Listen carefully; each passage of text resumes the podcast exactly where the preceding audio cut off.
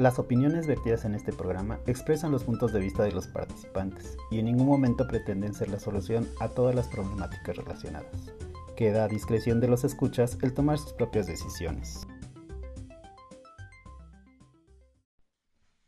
Hola, les damos la bienvenida a una emisión más de Entropy, la última de este año. Un espacio donde exploramos y reflexionamos sobre esos elementos psicológicos que nos caracterizan como seres humanos. Hola Fede, ¿cómo estás en estos días fríos? Ay, muy sorprendido. Nunca había vivido a este nivel de frío, creo yo. Impactado. He tenido que sacar una frazada adicional y yo normalmente no uso eso. Mm. Pues viviendo un final de año diferente, con mucho frío. Este, un poco estresado, fíjate raro, pero todavía tengo trabajín varias sesiones por terminar y se suponía que no. Y con la próxima semana ya también con algo de trabajo, nuevos proyectos. Es, es, un fin de año atípico. Normalmente estos días para mí ya son de descanso, de relax, este, como con tiempo y espacio para reflexionar y este fin de año está un poco agitado. Pero está bien, ¿no? Digo, finalmente es trabajo, ¿no? Y, sé que también te han llegado muchos pacientes, ¿no? Sí, gracias a este proyecto. Sí, fíjate que es algo agradable, definitivamente, pero sí es atípico. Normalmente me agendo y mi agenda va funcionando. Pero este año en particular ha habido muchos incidentes de último momento y eso ha cambiado el ritmo. Bien, creo que bien. Satisfecho con el cierre de año y el próximo empieza interesante y ofreciendo cosas nuevas y eso me agrada mucho. Qué padre, qué padre. Muchas, muchas felicidades. ¿Tú cómo este, andas? Y pues yo ya casi recuperado del COVID, ¿no? Este... Atrás, Satanás, atrás. Después de, pues de, las, de los días, ¿no? De, de, de infección fuerte, me quedan como unas secuelas y fíjate que me las pude quitar con acupuntura. Ah, qué bueno. Eso es nuevo. Este, este, me los quité así. Tres días seguidos me puse acupuntura. Ahorita me regresó un poquito de tos, pero yo creo que es porque me resfrié el otro día. Pero realmente ya estoy bien. Entonces, este, eso lo agradezco. Si alguien que nos escuche tiene interés en conocer qué puntos hay que ponerse en acupuntura para favorecer que el cuerpo recupere su equilibrio, su salud, uh, escríbanos, ¿no? Y con mucho gusto los publico la información. O también les sugiero con algún acupunturista, ¿no? Con el que puedan ir en la Ciudad de México, que es donde conozco más. ok. Entonces, este, pues por esa parte bien. fue el, fin, el, fin, de semana pasado, pues fue Navidad, ¿no? Este, estuve con mi familia, este, estuvo agradable, este, cenamos muy rico. Uh, Santa Claus sí me trajo algo, ¿no? Dije, ay, mira qué buena onda. Yo creo que se equivocó. No, no, no, no, no, claro que no, decía Iván. Iván, o al final. Todos los regalos decían Iván. Todos los regalos se de uno, no, no manches. Te tocaron todos los regalos de los Ivanes. Amigos, ¿saben dónde pasar a recoger sus regalos? Que le fueron mal entregados a Iván. y este, y pues ya, ahora sí que también esta semana trabajando, me acabé mis vacaciones, entonces pues ni modo. Pero fíjate que también disfruto trabajar esta semana porque hay menos tráfico, ¿no? O sea, como que... La ciudad está disfrutable. es diferente, ¿no? Se disfruta un poco más las distancias. Y este... Y también como que el ritmo del trabajo baja un poco. Entonces, por ejemplo, yo tengo la tradición de que siempre la última semana o dos semanas antes de que termine el año, limpio mi oficina. O sea, reviso todo, cajones, tiro, rompo, este, organizo, limpio, ¿no? Todo. Y lo mismo lo hago en mi casa. De hecho, nada me falta en mi casa como limpiar como dos secciones, que ya son chiquitas. Entonces, logro hacer eso antes de que termine el año y me voy a sentir satisfecho. Ok, ok. Entonces, este, pues sí, ahora sí que ah, un, un, un, fin de año pues trabajando, ¿no? Este, de nuevo ya con mi salud completa y, pues muy contento, Fede, porque justamente este, este es nuestro episodio número 60. Sí. Que por cierto, ¿qué fechas celebramos? Pues mira, particularmente en este mes, en este cierre de mes, tenemos el 28 de diciembre, que es el Día de los Santos Inocentes. Y básicamente, pues es como recordar y rememorar lo, de, lo hecho por, por Herodes en el pueblo de Belén. Y en las tradiciones cristianas pues habla de esta parte de recordar a los inocentes. Mm, yo me desvío un poco, Iván, porque para mí eh, significa como marcar el cambio. Es decir, antes se hacía de una manera y, hubo un resultado. Y hoy en nuestro presente tenemos la oportunidad de, de hacer una diferencia con el conocimiento y con el contexto que tenemos. El Día de los Santos Inocentes para mí representa como un corte de caja, Iván.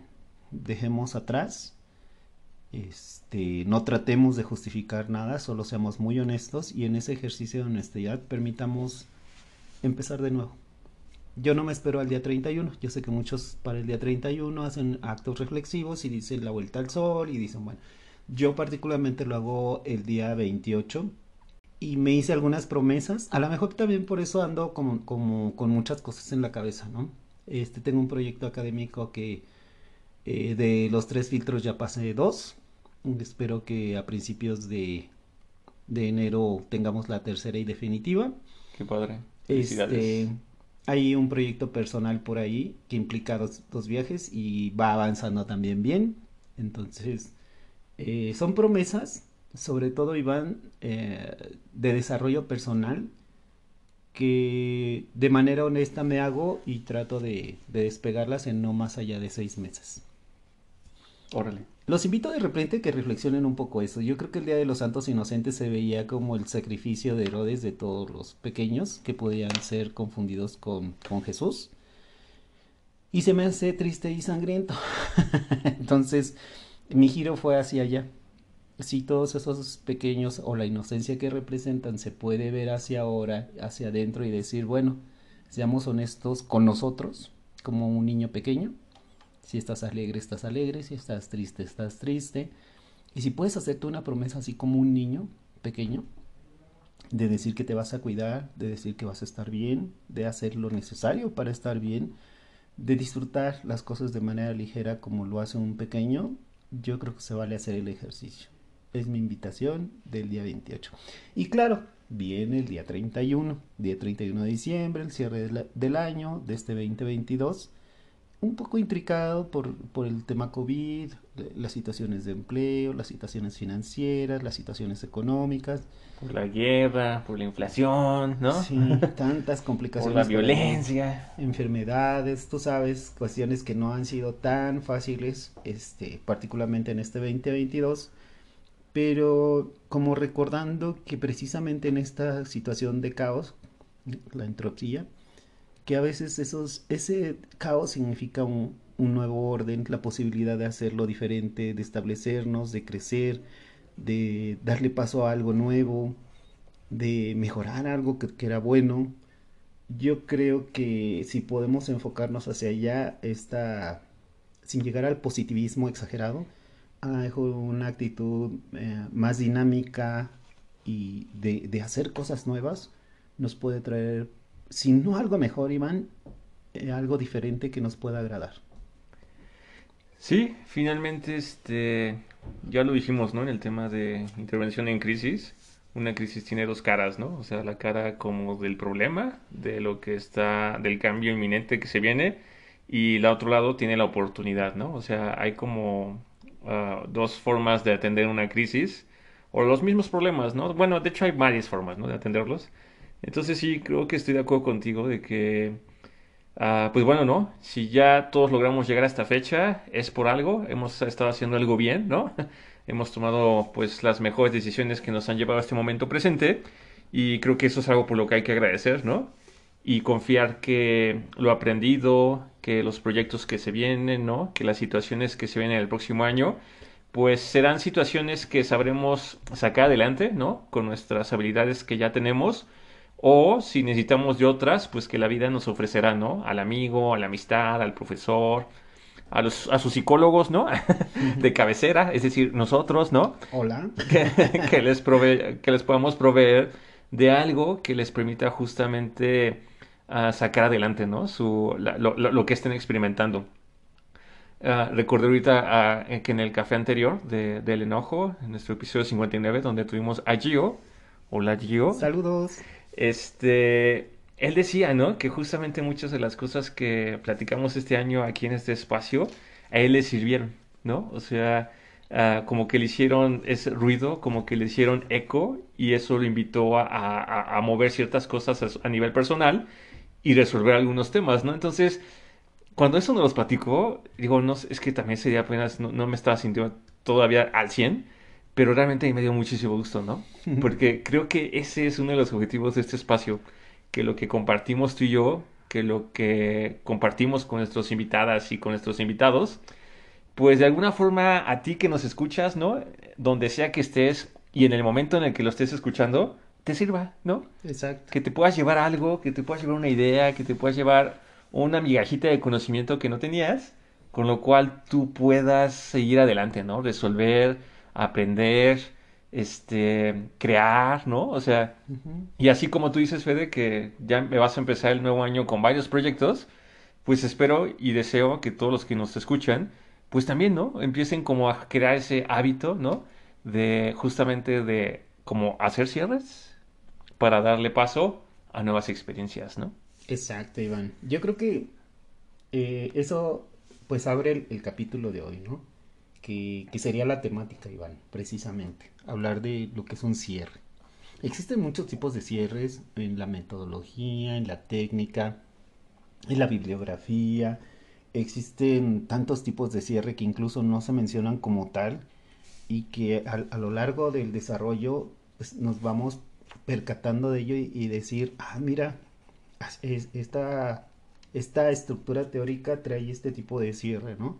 Se trabaja de esta manera o eventos de nuestra vida, que a veces pues vamos avanzando en la vida y, los eventos se van presentando y nos van diciendo que algo va a ser diferente. Y por eso, por eso precisamente Iván, eh, eh, fue plantearnos este capítulo especial, ¿no? Sí, justamente porque, pues, ¿qué, qué forma más representativa, ¿no? que sacar este tema como un tema especial Ah, que les traemos a ustedes justamente al término de este 2022, ¿no? Ya cuando cumplimos nuestro primer aniversario en noviembre, pues fue el ciclo de la vida, ¿no? Y pues ahora que es fin de año, pues se nos ocurrió, esperemos que les guste, ah, pues este tema de cierres, ¿no? Porque bueno, no sé, o sea, tú me dices cierres y yo pienso en el cierre de la chamarra, ¿no? Este, esa estructura que me permite, ¿no? Cerrar y vestirme correctamente, ¿no? Y, no andar ahí este, haciendo shows gratis.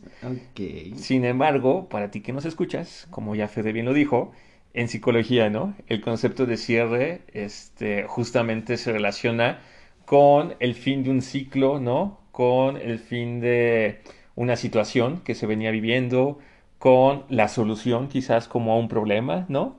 Este, con este, la capacidad de decir adiós a algo que perdimos, a alguien que, que, perdimos, ¿no? Este, o sea, eh, eh, cuando hablamos de cierre, o sí estamos incluyendo un gran universo, ¿no? De experiencias muy diversas que a lo largo de la vida, pues todos vamos viviendo, ¿no? Exacto. Y, sabes que se, se, me hizo muy, muy interesante, Iván, que hay diferentes leyes y hay estructuras y metodología y, digo, lo vamos a ir viendo, pero al mismo tiempo es algo muy práctico, Iván, porque es llegar a un punto donde decimos, elegimos esto, vamos a tomar esta decisión y de manera práctica tomamos una opción para aplicarla y todas las demás decidimos, pues son buenas, pero la mejor es esta y cerramos así prácticamente, eligiendo algo, ¿no? Sí, es que, es que creo que esa es la forma más este, práctica, ¿no? O sea, cuando estamos en una situación donde tenemos que tomar decisión, al momento en que somos capaces de decidirlo, ahí estamos cerrando ese tema. Exactamente. Resolviendo un problema o encontrando una solución, ¿no? A lo que estemos viviendo. Yo, ahorita que comentabas eso, no sé por qué, pero me acordé que justo cuando yo iba a terminar, bueno, te iba a terminar la secundaria, que iba a ingresar a la prepa, este Ah, se me dio la oportunidad de que me ofrecieron una beca del 100% para hacer una escuela ahí este, privada, que es de hecho donde aprendí francés. Y a la par, mis papás me dijeron, bueno, como no sabemos cómo es este, este espacio, aún así tú asegura tu espacio en la UNAM, ¿no? Entonces, pues ya este, uh, pues hice el examen para la UNAM y todo.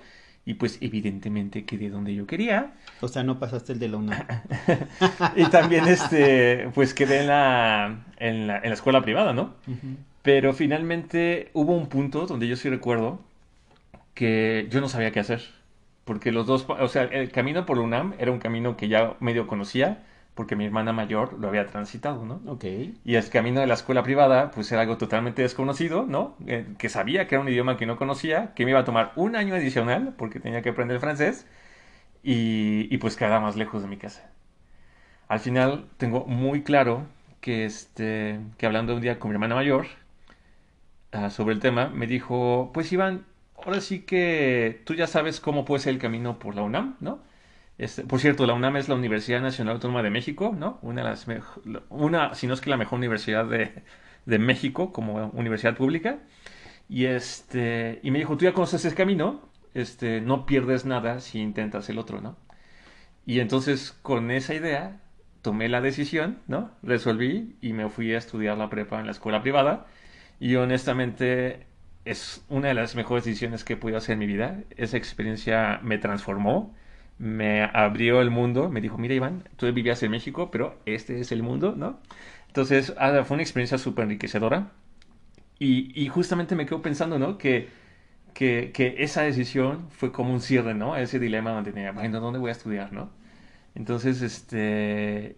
Y justamente cuando recuerdo que cuando tomé la decisión, como que desapareció un poco ese cuadro como de ansiedad, ¿no? De no saber qué hacer, qué iba a hacer de mí, algo así.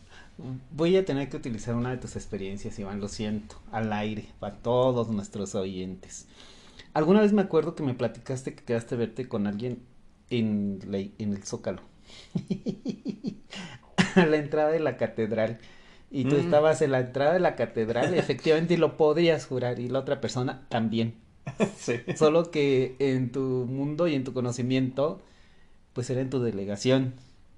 Y para todos los demás mortales de la Ciudad de México, pues la catedral y el zócalo solo es el de la Ciudad de México, en el centro. En el centro histórico. a veces así es de práctico el conocimiento, Iván. Y, y, y, digo, nuestro mundo va creciendo a lo largo que desarrollamos nuestra vida, por los libros, por lo académico, por las experiencias, por las vivencias. Sí, sí, justamente. Y, lo interesante en todo este tema de los cierres es que cuando somos capaces de tomar una decisión, ¿no? O de cerrar un tema, uh, algo que haya cambiado o que perdimos, este, pues podemos encontrar beneficios, ¿no? Uh, si me permites, yéndome un poco como a definiciones, uh, yo encontré que un cierre se le conoce así como a la necesidad que surge de la motivación interna de encontrar respuestas a una situación compleja o ambigua, así como de poner fin a una incertidumbre o problema. Esta necesidad surge cuando nosotros somos capaces de identificar los beneficios que el cierre trae consigo como una mayor capacidad de predecir el mundo y una base para la acción propia, ¿no? Como una forma de encontrar certeza en lo que estamos haciendo. Y honestamente cuando me puse a leer todo esto, me di cuenta que como que yo soy una persona que busca mucho eso, ¿no? Como encontrar, eh, encontrar cierres porque me gusta mucho como tener uh, ciertas cosas bien definidas. No sé, no sé qué opines. Yo opino que tú eres generación espontánea, Iván. Tú apenas estás cerrando la puerta de algo y ya tienes dos, dos temas abiertos. Necesitas revisar tu proceso de cierre. Mira, es, es muy sencillo porque al final de cuentas el cierre como tal para muchas personas tienen eh, la idea o el, el, concepto de que un cierre es aquí se acaba todo. Eh, hacemos un cierre y se acabó todo, todo. Pero no, es como una cadena. Cerramos un eslabón y para que la cadena se forme, para que la estructura se forme, para que el conocimiento se forme, para hacernos de una experiencia, debe haber un segundo eslabón. Sí. Nosotros cuando empezamos a ver, por ejemplo, la tesis en algún momento, tú veías un problema y cuando cerramos la tesis, veíamos otro mundo, ¿no? Otras oportunidades, otros temas. Yo creo que los cierres son más bien eso, una espiral, ¿no? No, no precisamente un círculo, un, un punto cerrado donde se acaba y no hay más. O Yo como que... habría que entender eso, ¿no? O sea, que cuando tú, uno cierra un tema, lo que sea que uno tenga pendiente, o sea, lo está cerrando, pero no es como que ahí se acabe ya la experiencia o que ya no haya nada que hacer, ¿no? Al contrario, en cuanto uno logra cerrar algo, un tema, un tema en particular que uno esté tratando o, o, cargando, lo que sea, es eh, inmediatamente como que la energía se libera y es posible lograr algo diferente. Fíjate que eh, exactamente así, Iván. La ley de cierres que maneja la corriente Gestalt habla particularmente y de manera muy práctica de completar configuraciones incompletas. Es decir, hay algo que es incompleto. En el momento en que está completo, eso ya es un cierre. La ley de cierres te dice que para que tú puedas seguir evolucionando, debes de ir completando procesos o ideas y darle paso a lo siguiente. Curiosamente, ¿no? Es, digo, a ver si en este, en este episodio no termino contando un montón de mi vida, pero es que justamente me, me hizo recordar que, uh, digo, digo, ¿no? Todos tenemos nuestras historias, todos tenemos nuestras familias y cada familia es única, ¿no? Entonces, digamos que esa huella que quedó de la experiencia que tuve con mis papás es algo que yo me decidí trabajar desde muy chico, ¿no? Desde adolescente. Pero sí tengo muy claro que cuando, cuando cumplí 27 años logré como que cerrar ciertos temas, ¿no? Como que logré poner silencio y ya ponerme en pausa, bueno, no en pausa, sino darle salida a varias cosas, ¿no? Que yo traía ahí conmigo. Y recuerdo que en cuanto logré eso, yo tenía tanta energía y tanto, sentía que tenía tanto tiempo que dije, ¿y ahora qué voy a hacer? ¿No? Y en ese, ¿ahora qué voy a hacer? Pues fue que empecé a investigar qué podía estudiar, una maestría, no sé qué. Y al final, pues terminé Ah, ahora sí que haciendo las cosas necesarias para estudiar la segunda carrera, ¿no? Que fue psicología. Qué buena decisión, por cierto, ¿eh? Oh, sí, sí, yo lo sé. Entonces, justamente, este, o sea, con lo que voy con este ejemplo es que sí es muy cierto, ¿no? O sea, cuando uno logra darle salida, solución a ese tema o esos temas que uno traiga, hasta uno se siente diferente. Y al sentirse uno diferente, como que se abren nuevos caminos, ¿no? Nuevas posibilidades. Fíjate que en psicología del bienestar, Iván, te habla precisamente, ¿no? De que tú debes de estar eh, continuamente vislumbrando tu bienestar y, el de los tuyos, ¿no? Te habla, de situaciones de pareja, te habla de situaciones, no sé, de familiares. Pero hay una parte particular que después de ver eso, bajo otras técnicas y, e ideologías, se me hizo muy evidente y tiene que ver eso. Cuando tú tienes un tema incompleto en el área que tú me digas, normalmente tú gastas mucha energía en, el tema. No lo estás cerrando, aclaro, sino que lo gastas, lo usas ahí para pensar y volver a pensar y volver a pensar y volver a pensar. Y bueno, se te va a, hay mucho tiempo, mucha vida y mucha energía. Que como bien dices, cuando por fin cierras un tema, pues esa economía te permite tener una energía para seguir avanzando en otros temas, o en ese mismo, pero en su, en su siguiente capítulo, ¿no? En el siguiente nivel. Exacto. este, pienso un poco en lo que hablamos sobre el enojo y las emociones, ¿no? O sea, como, como veíamos con Gio y en las sesiones pasadas, que cuando uno no es capaz de expresar el enojo correctamente, pues sí se queda guardado, ¿no? Y de repente cuando ya es tanto que cualquier experiencia que se tiene, pues uno ya tiene una respuesta desbordante, uno no está viendo el momento, sino estás como respondiendo a todo ese enojo que tienes guardado, ¿no? Entonces, de alguna forma, pues ese enojo que es, pues es una forma de energía, ¿no? Ya lo veíamos, ¿no? O sea, el enojo permite preparar el cuerpo como para defenderse o huir, ¿no? Entonces, es algo que está guardado y pues imagínate, ¿no? O sea, por eso, pues cuando de repente se, se presenta el estímulo y se suelta, ¿no? Así que todo ese enojo ahí guardado, pues de repente por eso las respuestas son tan fuertes y tan intensas, ¿no? Pero, ¿qué pasaría si tan solo esas personas que de repente, pues por la historia de vida, ¿no? Están acostumbrados a, mantener un nivel de enojo como guardado muy alto. ¿Qué pasaría si un día logran resolverlo, logran darle salida? Imagínate todo lo que no lograrían, ¿no? Sí, fíjate que Bandura en su propuesta de, de teoría cognitiva social habla precisamente de esta personalidad, ¿no? Y, se abordan los temas donde una persona se ha perpetuado el enfado, el enojo y la inconformidad. Y te dice que, bueno, hay que trabajar regular y aplazar la, satisfacción inmediata, es decir, eh, como desmarcarte de todo tu contexto y empezar a avanzar hacia un futuro posible, ¿no? Dice que eh, dentro de su propuesta hay un concepto que se llama autoeficacia. Y, básicamente es dominar una situación y producir resultados positivos con el mismo contexto. Es decir, no, no está pensando en cambiar el contexto, sino situarnos en el lugar abordarlo desde otro, desde otro enfoque, particularmente él sugiere el optimismo como un recurso en donde dice, ¿sabes qué? O sea, si tienes este contexto, todo es real, ¿vale? Estás en este lugar. Ahora vamos a pensar de una manera distinta. Autoeficacia es el concepto, que igual en algún momento lo retomamos, pero vamos a usar nada más el concepto hasta ahí. Y lo que él propone es eso que acabas de decir, Iván.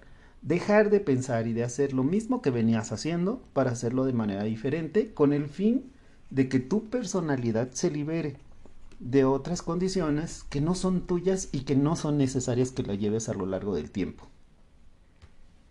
Para mí es un resumen de sé feliz, hombre. bueno, no, más bien sería como una forma compleja de decir sé feliz. es que curiosamente soy yo complejo, pero en la práctica, Iván, es eso, sé feliz.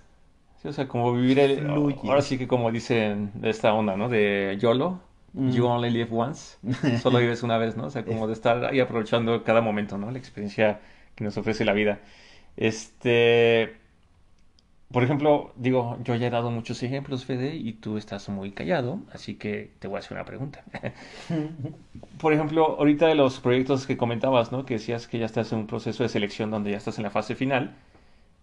Mi pregunta es, no sabemos qué es, está bien, luego nos los contarás, pero ¿qué te llevó a enfrentarte o hacer lo necesario para eh, incursionar en este proyecto? O sea, ¿por qué? O sea, ¿qué buscabas a resolver o hacer al, inscribirte ¿no? a, este, a este proyecto? Fíjate, Iván, que yo estaba interesado en dos posgrados muy, para mí hasta la fecha, muy interesantes. Este, tres, de hecho. Y estuve avanzando en los procesos y demás, y por alguna situación, la temporalidad, el calendario, las condiciones no se daban. Y entonces dije, la verdad es que yo siento que si no estudio algo más, me voy a sentir estancado. Y no te digo en 10 años, o sea, el próximo año me voy a sentir estancado. Porque leer a veces no, para mí no es suficiente. Si hay un tema, algún paciente, alguna sugerencia, nuestro podcast, eso para mí es muy rico y es enriquecedor.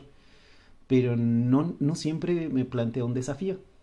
Ese desafío académico siento como que es un asunto pendiente. Okay. Soy un poco complejo y te voy a decir por qué. Yo he presentado el examen a la universidad cuatro veces, ¿vale?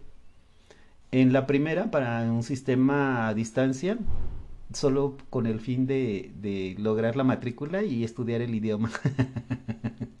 no, no, tenía este, la intención de entrar a una carrera, pero me pegó en el ego, porque no pasé el examen y era la primera vez en mi vida que yo no había pasado un examen.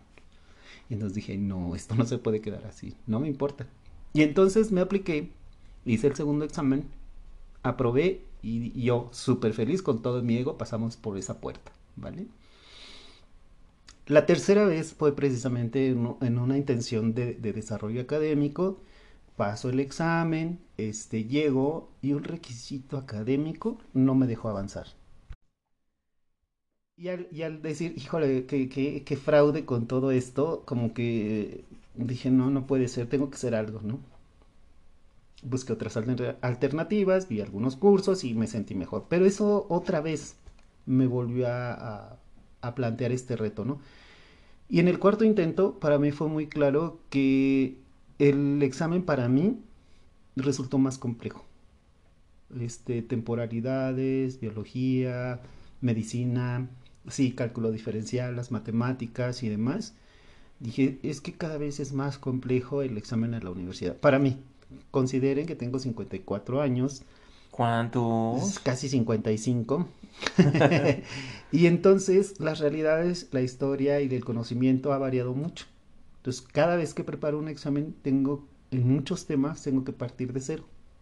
Sí. Entonces dije, bueno, es mi último intento, si no paso este examen, no pienso presentar otra vez este examen y lo voy a hacer lo mejor posible con la idea de quedarme.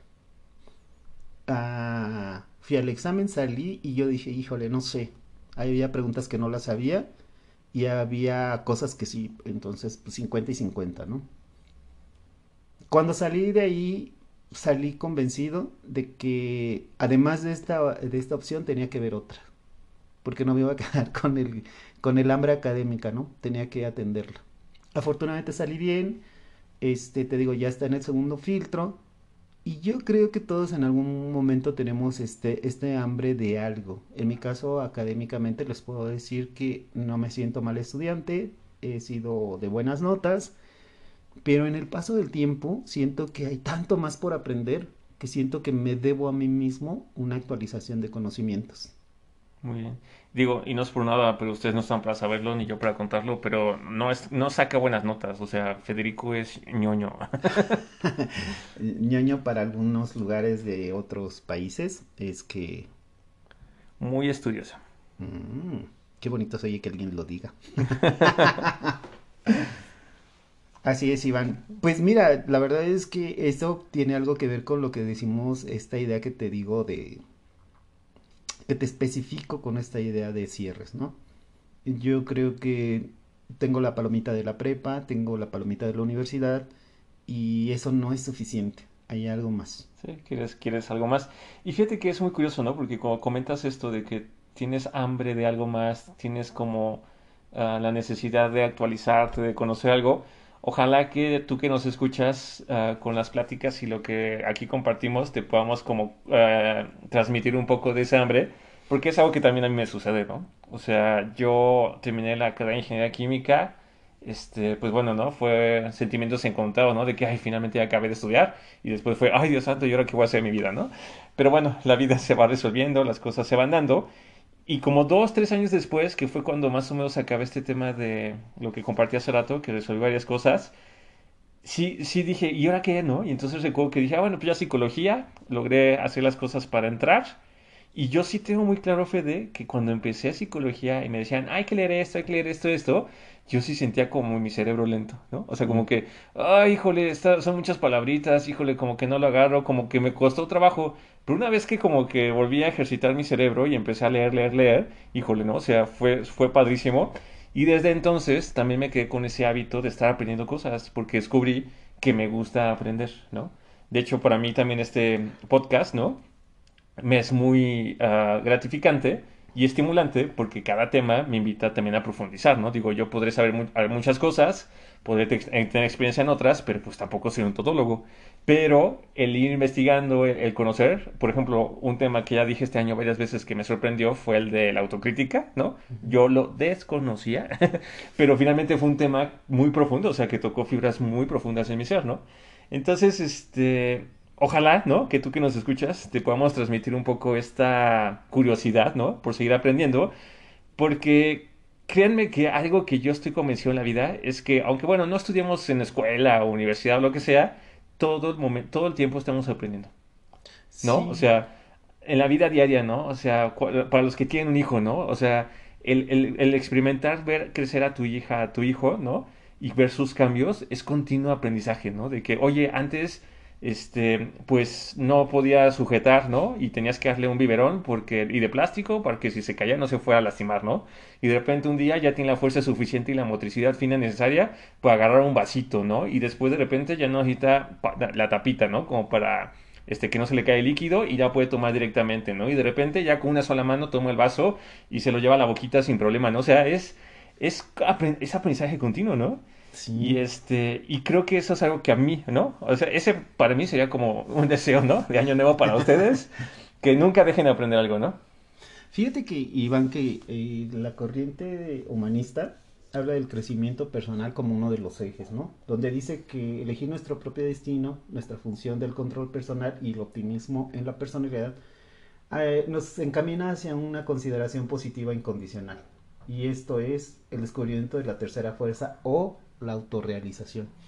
Cuando tú estabas platicándome ahorita de que nos compartías esto de, la prepa, Iván, fíjate que a mí fue muy curioso. Yo casi para terminar la prepa tenía como un, un mapeo académico muy global. Yo pensaba estudiar para ingeniería en autómatas, hice el propedéutico en la UNAM, era laboratorista químico, laboratorista clínico, eh, dominaba muy a gusto el inglés, estaba yo terminando mis niveles de francés este, y estaba vislumbrando el alemán.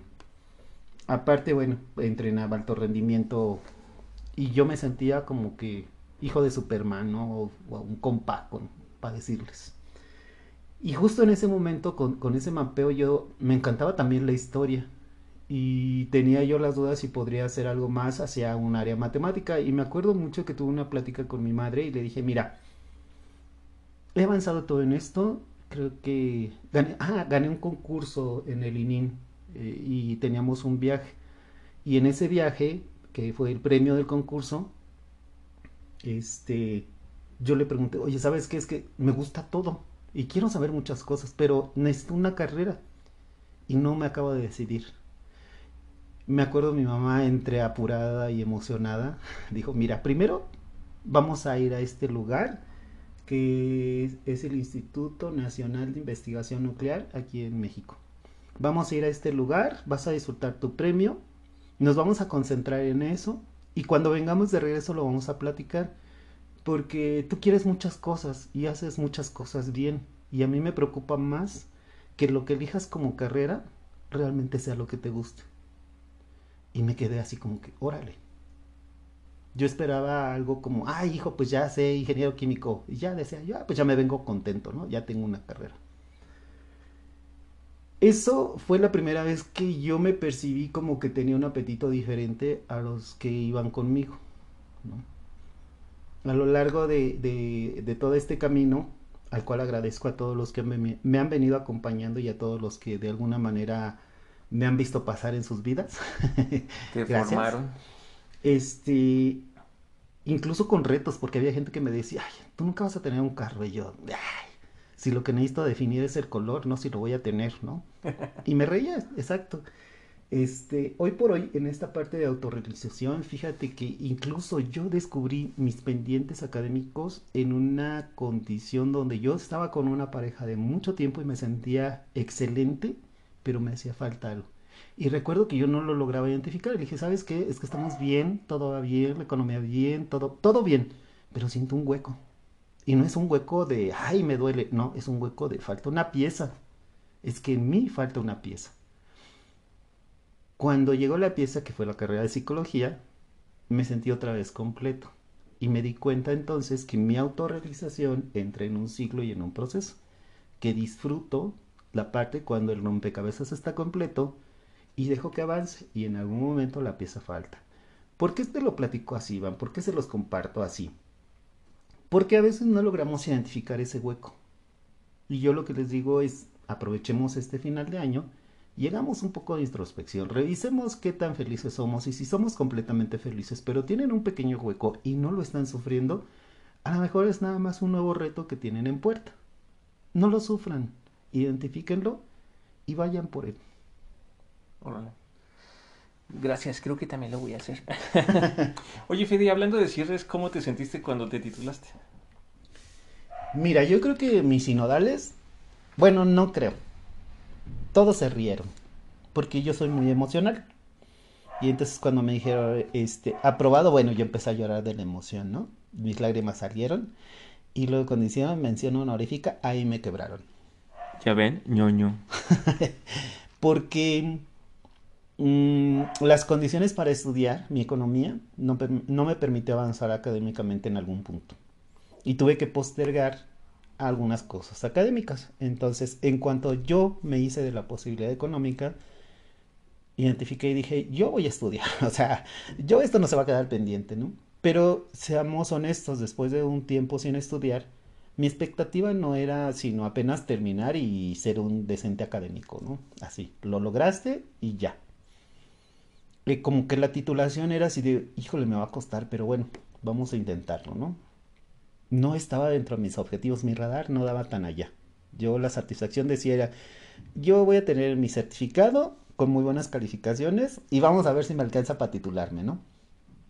Entonces, cuando me dicen te titulaste, me sentí muy agradecido este, me sentí muy bien, pero el plus de mención honorífica es algo que se había ido hace mucho tiempo, ¿no? Entonces, cuando me dicen que sí, no, bueno, no te quiero decir. Me sentí muy bien, lloré de la emoción, mis sinodales se rieron y me volvieron a felicitar y me decían que ojalá le mantuviera ahí, este, como la pasión y, la intención, ¿no? Órale, pues qué padre, Fede. Ahora sí que, este, lo dicho, ¿no? Tú para mí tienes como una trayectoria y un ciclo de vida envidiable en muchos sentidos, ¿no? Y creo que esto que nos comentas, ¿no? De que hubo dificultades que no te permitieron como concluir el ciclo de estudios de forma, ¿no? Lo que podemos llamar normal. Pues qué padre, ¿no? Me uno a tus sinodales y me imagino, ¿no? cómo, cómo, cómo te fue. Y pues también muchas felicidades, ¿no?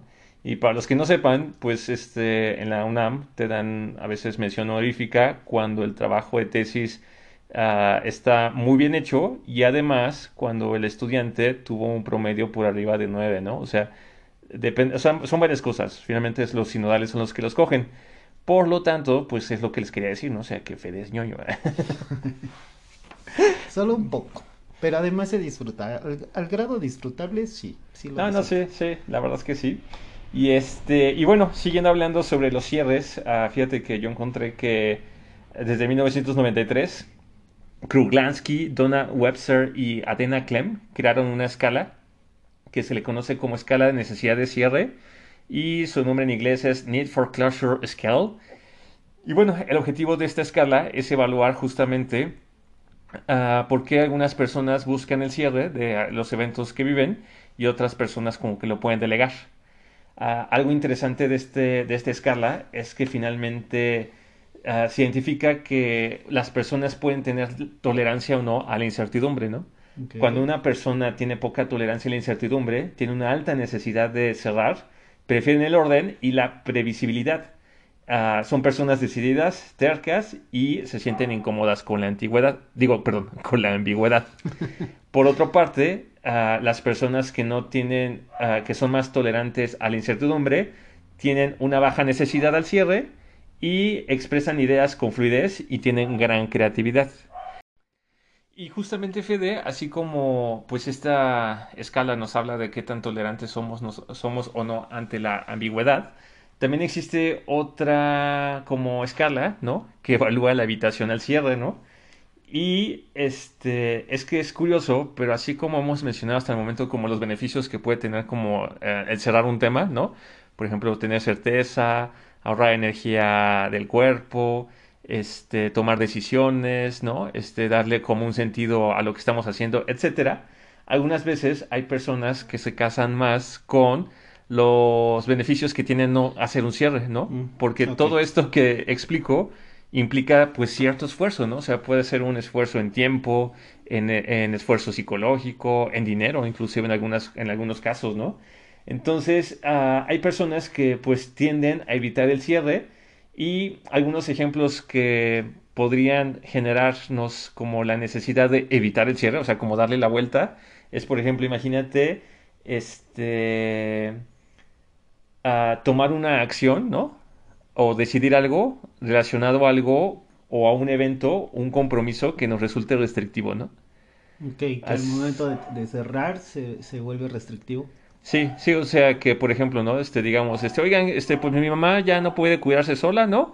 Este, hay que hacer tales cosas, este, ¿quién va a hacer tal cosa, no? Y pues, ah, este, ah, no sé, como que todo el mundo ahí calladitos. Todos los ejemplos donde una persona pudiera evitar el cierre es, por ejemplo, este, tener una neutralidad ante una, dis, di, un, ante una discusión o un evento violento, ¿no? O sea, como de alguna forma este, no buscar a esa persona o, resolver el problema porque sabemos que va a generar como una respuesta fuerte o desagradable, ¿no? Ahora sí que es como darle la vuelta. Y, por ejemplo, otro tema que no es como tan malo es, por ejemplo, cuando uno tiene ahí como uh, cierta intención, ¿no? Con una persona, ¿no? O sea, como de índole romántico y pues de alguna forma como que tenemos señales ambiguas, ¿no? Como que entre sí, como que entre no. Y entonces como para evitar, ¿no? Realmente saber si la persona está interesada o no, pues evitamos hacer la pregunta, ¿no? Que debemos, que, que se tendría que hacer, ¿no? De que, oye, ¿qué onda? ¿Quieres algo más o no, no? O el clásico de tenemos que hablar. Exactamente, entonces son como situaciones donde quizás las personas, este, pues vamos a evitar el cierre, ¿no? Uh, o por ejemplo, pensando en eso, yo me quedé pensando que cuando estudié ingeniería hubo un semestre donde llevaba este, estadística y no sé por qué, pero el maestro de ese semestre me daba miedo, o sea, me daba miedo. Y a mí se me hizo muy fácil dejar de ir. Ok. Dejé de ir a clases.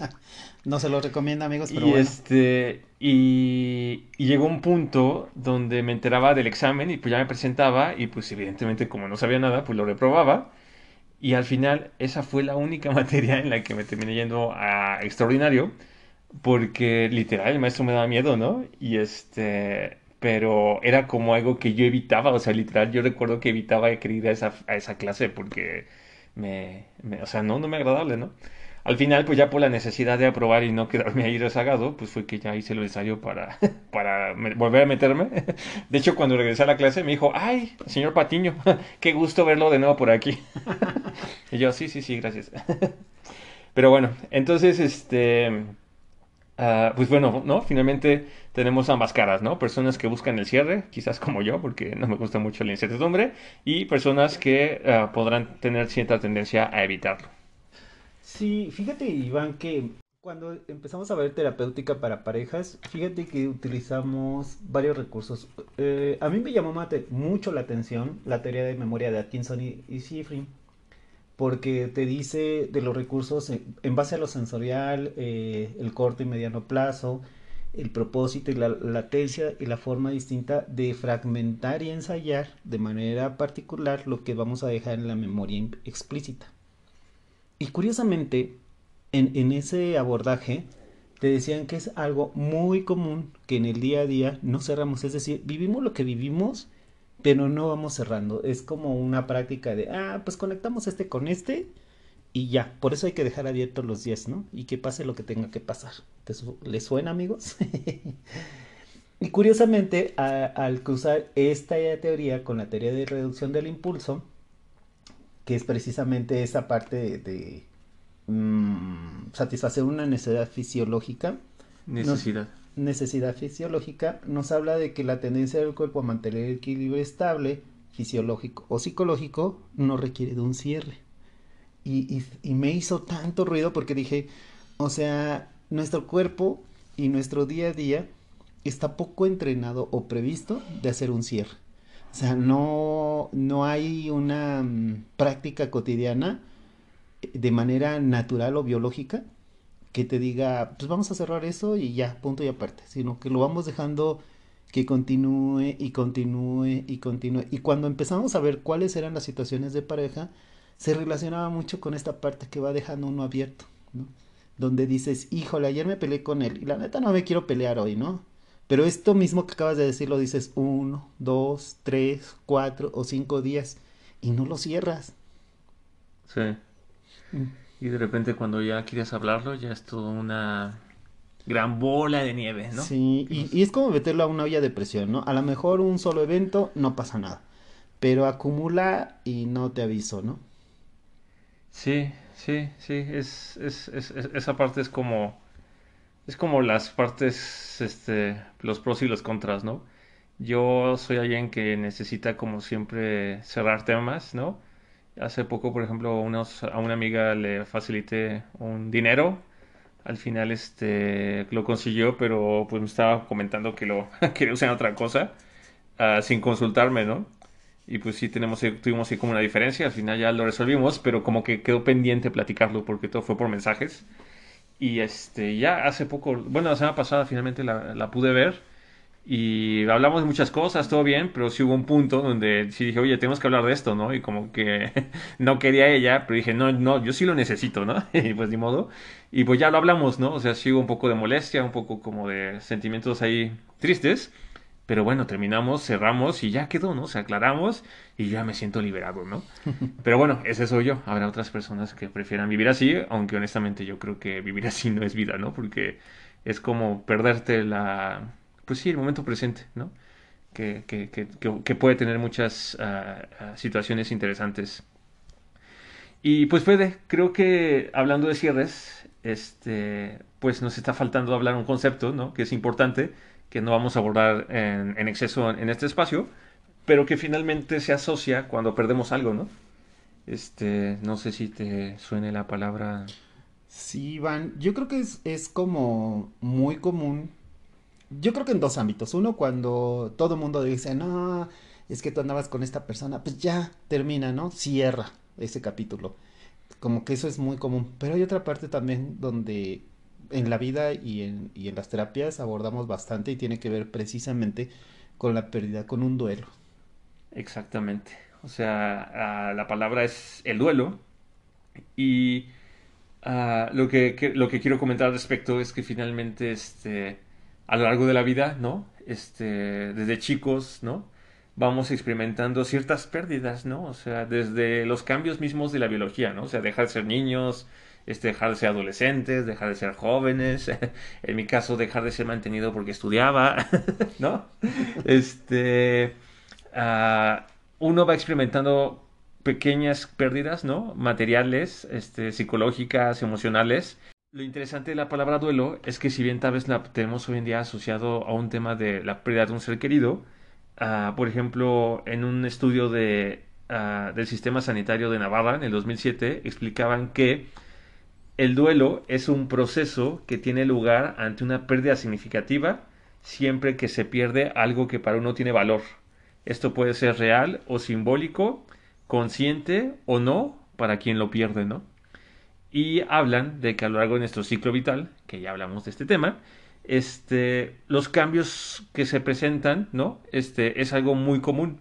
Entonces, por ejemplo, al hablar de duelo, también podemos hablar, por ejemplo, de duelo por la pérdida del trabajo, ¿no? Podemos hablar de duelo por la pérdida de una pareja, ¿no? Podemos hablar de duelo por uh, el fallecimiento de nuestra mascota.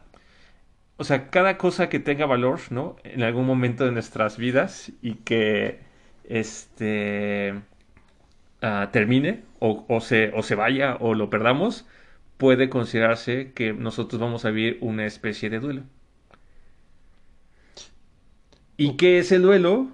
Uh, el duelo es un proceso caracterizado por una respuesta emocional uh, significativa, donde justamente las personas uh, van a pasar por diferentes fases que les van a permitir reencontrar como un equilibrio nuevo Uh, después de haber perdido el objeto, uh, la persona, este, o lo que sea que haya sido la fuente del duelo, ¿no? Sí, digo, eh, eh, como dices, hay cosas que, que, pueden ser consideradas como reales, aunque yo te diría que para la persona que está perdiendo todo es real. Puedes decir, este, oye, fíjate que tenía este trabajo que iba a entrar y ya no entré. Su pérdida es real, aunque el trabajo nunca lo tuvo. Y hay, otros tipos de duelos, por ejemplo, cuando me tocó ver alguna situación de pérdida de miembro, donde una persona en, un accidente eh, sale afectada a una extremidad y tiene esa pérdida.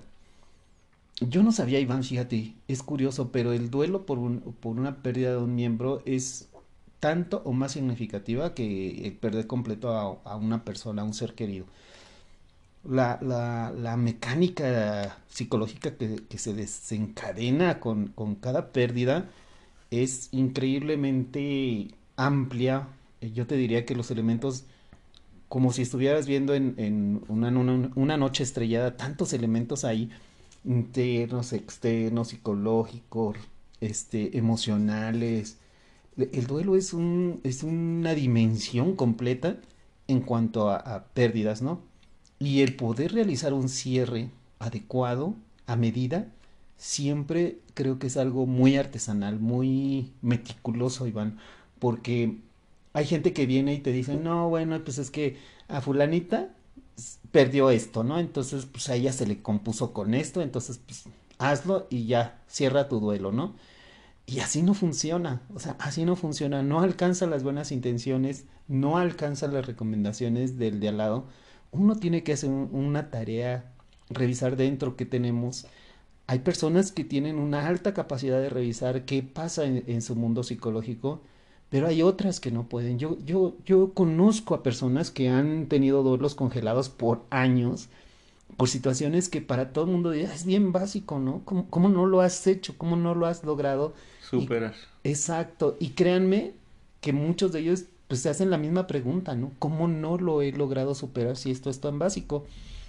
A mí, fíjate que curiosamente alguien despertó todas mis alertas porque era alguien que yo consideraba súper inteligente, manejando idiomas y, y, en algún momento se separa, termina su matrimonio y pasa determinado tiempo y ella este, no logra avanzar. Y entonces empieza a primero a, asistencia de un tipo, luego de otro tipo, termina con psiquiatra, el pastillaje.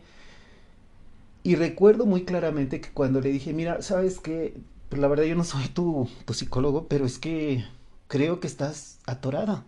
O sea, no te está resultando lo que tú crees que estás haciendo y lo que él cree que está haciendo como que no es congruente. Y nos sentamos en- eh, a platicar, Iván, y era la evitación del dolor, el evitar el impulso de tener que abandonar a una pareja que su pareja ya tenía a otra persona y era ya padre de familia y ella no podía avanzar, ¿no? Y, y de veras yo ver cómo e- ella era una llaga donde todavía se resistía a hacer este cierre famoso, a, a- a terminar con su duelo, a decir sí, es un paquete, ya el evento en la vida se operó, se terminó y tuvo sus detonantes y desencadenantes.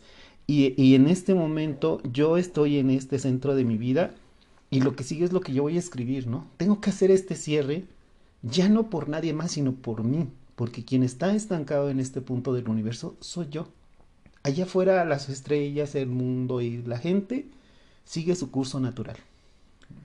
Sí, sí, y ahorita que hablas de duelos congelados, este, me hiciste recordar que también conozco una, una amiga, ¿no? Que en su momento tenía un trabajo que le gustaba y por las razones que fueran, pues lo perdió, ¿no? Le dieron las gracias y pues, ¿qué será? Ese trabajo fue hace como 12 años, ¿no? Que lo tuvo.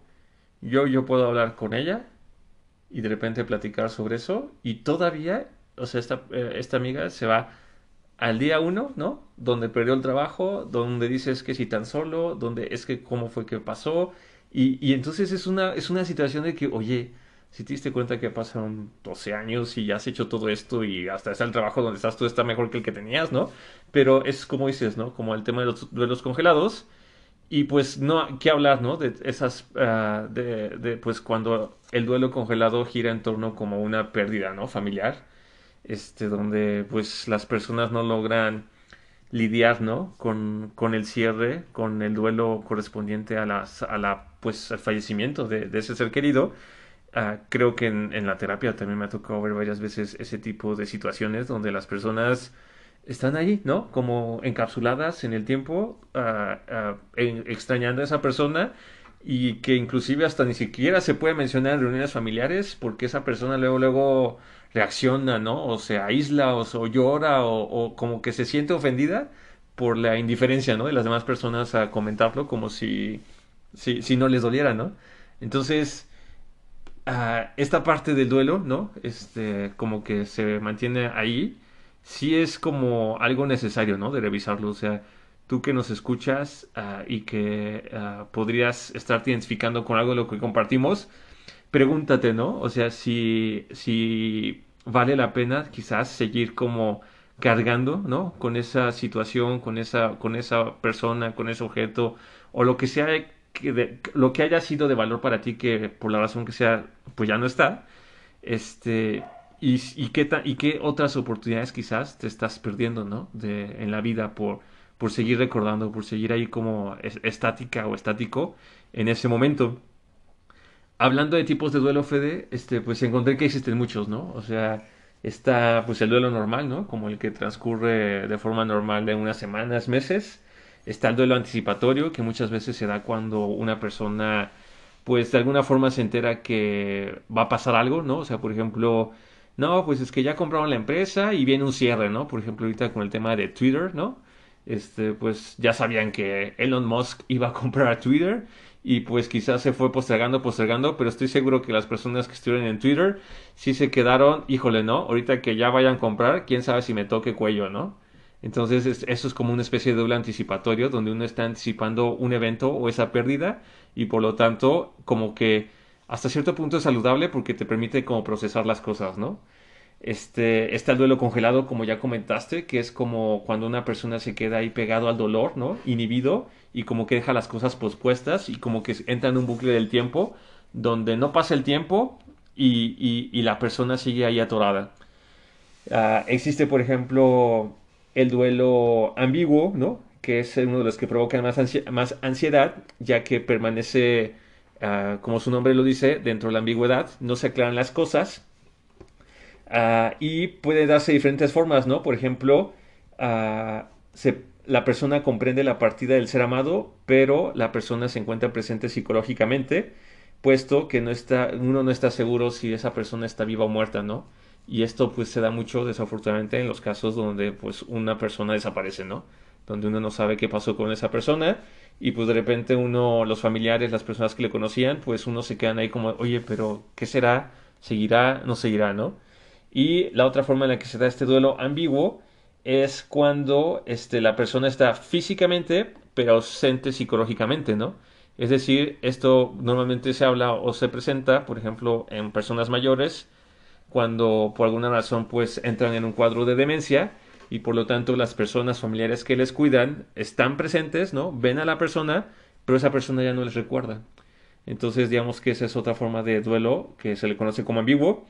Y bueno, y hay otros, ¿no? Pero aquí lo importante, este, creo yo, es justamente, ¿no? Recordarles que duelo, pues se le puede llamar el proceso en el que entramos cuando perdemos algo que era de valor para nosotros, ¿no? Pueden ser literal casi cualquier cosa. Y lo importante es este, procesarlo, ¿no? Es no quedarnos ahí como con las emociones atoradas y darle salida, porque como ya lo hemos mencionado, dentro de los beneficios de los cierres, pues está liberar, ¿no? Liberar como toda esa energía, ese pensamiento, esas emociones y al liberarlas, este, pues regresar de aquí a la hora y lograr cosas diferentes, ¿no? Ahora sí que darle vuelta a la página y seguir con esta historia que cada quien está escribiendo. Sí, Iván, el, tema del duelo es muy complejo, tiene muchas nutrientes, tiene muchas afluentes y como te decía, se hace un, proceso artesanal que hay que tratarlo con cuidado porque las personas que tienen una pérdida están muy vulnerables psicológicamente. Y si solo se les acerca como el fuego, por decirlo, hay mucha gente que lejos de conocer los elementos, más bien se quema. Y, te digo que se quema en el sentido de que dicen, este, pues es que todo esto está muy claro y cómo no lo puedo, cómo no lo puedo manejar, ¿no?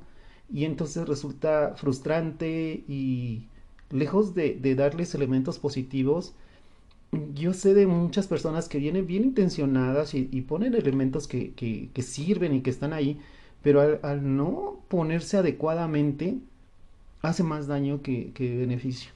Entonces, yo para mí el tema de duelo, yo prefiero dejarlo hasta ahí y cuando lo veamos de manera particular, le, le ahondamos un poquito porque siento que una persona que esté en cualquier tipo de duelo puede estar sufriendo al oír todo esto y no pasársela tan bien. Mi mensaje para esas personas es, dense la oportunidad del cierre. No se queden solo con los elementos del duelo, y vamos a repasar poco a poco este, cómo podemos cerrar cada tipo de duelo, ¿no? Busquen un apoyo psicológico y empiecen a ver qué elementos pueden ser útiles para ustedes. Eh, todo cambia, todo va a ser mejor, solo dense la oportunidad de hacer un cierre. Y sí, Fede, o sea, coincido contigo totalmente. Este tema es, este, tenemos que hablarlo de forma más detallada y profunda en otros, en otros episodios. Uh, donde podamos también mantener más este el nivel de sensibilidad que requiere, ¿no? Porque sí es correcto, o sea, cuando una persona está en un duelo, este, pues no es, no, uno no se la pasa padre. Así que este, les pedimos, por favor, tú que nos escuchas, este, si algo de lo que comentamos, pues uh, no se siente bien, que lo hagas a un lado, ¿no? Finalmente la intención es esa. Y este, prometemos, ¿no? En las próximas semanas llegar con este tema y mientras tanto, este, la invitación está, ¿no? O sea, hay que uh, buscar este, las formas de cerrarlo. Uh, desde mi punto de vista, siempre la opción va a ser este, buscar el apoyo terapéutico, pero bueno, podrá cada quien buscar como la, el apoyo que, que, que, uno desee.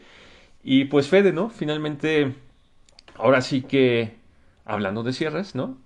Este, pues ya va siendo el momento, ¿no? De ir como cerrando este episodio especial que, estamos teniendo ahorita antes de que acabe el 2022.